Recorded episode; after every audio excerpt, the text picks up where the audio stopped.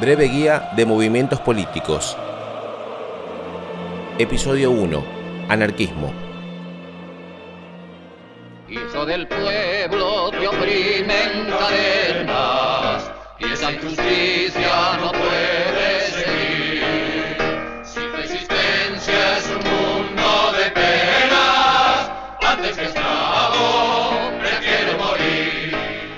Cuando se nombra el anarquismo, lo primero que puede venir a la mente es el caos, el desorden o los disturbios. Se suele contraponer a la anarquía con el orden. Pero el anarquismo, como movimiento político, más que caos, propone otro orden, uno en el que todos podamos realizarnos sin jerarquías, que según los anarquistas es la única forma de lograrlo.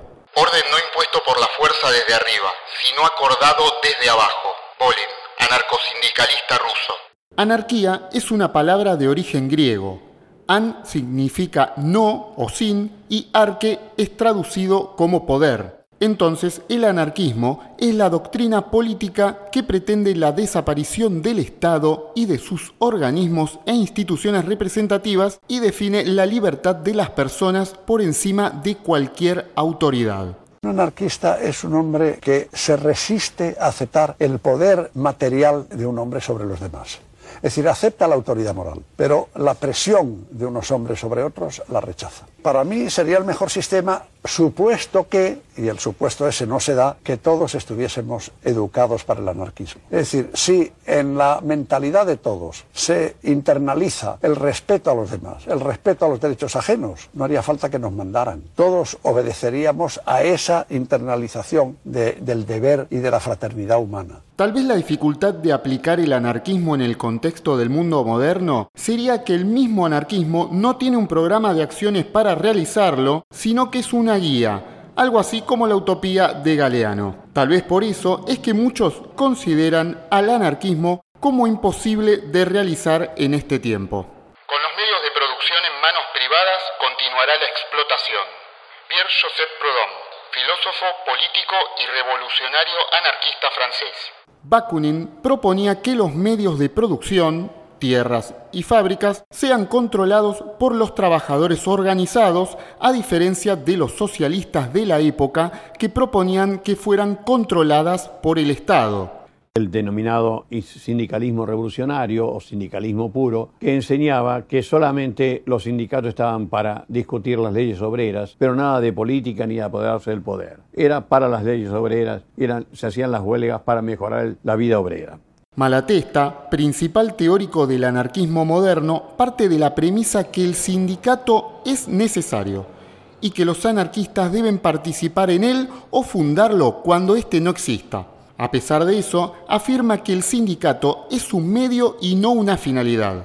Esta idea se basa en sus sospechas sobre que el sindicato, si no tiene clara su función y se le confunde con una organización política, puede convertirse en un pseudo partido. A la vez, cree que el sindicalismo no debe caer en el error del oportunismo y conformismo social, ni en la pura defensa de los intereses particulares, pero que hay una tendencia en el propio sindicalismo que lo lleva a caer en eso.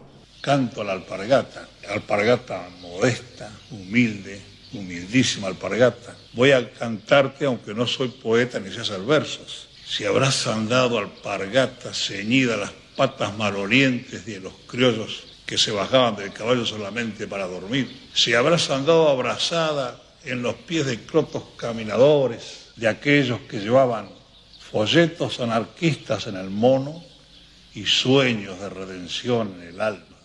¿Y cómo surgió el anarquismo en el territorio argentino? La historia del anarquismo en la Argentina remonta sus orígenes a las últimas dos décadas del siglo XIX, momento en que son muy bien recibidas las corrientes de pensamiento europeas que proponen una alternativa al sistema capitalista.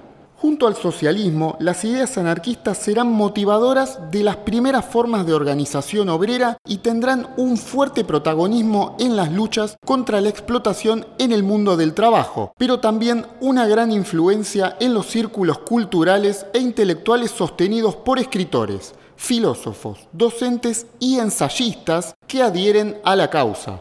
Sin duda, en Argentina, el paradigma de las ideas y de la organización anarquista es la FORA, Federación Obrera Regional de la Argentina. Desde allí se promueve la acción directa a través de la huelga general y la organización en sociedades de resistencia, uniones obreras y federaciones de trabajadores. Estos serán a su vez los modelos de organización social para la nueva sociedad libertaria. La lucha que plantean es contra el capitalismo, pero también contra toda forma de explotación, por lo que la elevación cultural y espiritual del trabajador es tan importante como la lucha por la subsistencia. Los sindicatos antes tenían mucho que ver con la cultura, si no se luchaba solamente por las leyes obreras o por la revolución social, como se decía, sino también por la cultura. De ahí la música, de ahí el teatro. Es decir, vemos que muchos intelectuales argentinos, como Evaristo Carriego, fue todo un ejemplo, este, o Florencio Sánchez, el anarquista que escribió todo el gran teatro popular de aquellos años. Es decir, eh, el anarquismo enseñó que al mismo tiempo de luchar por la, liberación había que luchar por la cultura. De ahí también la necesidad de la biblioteca pública.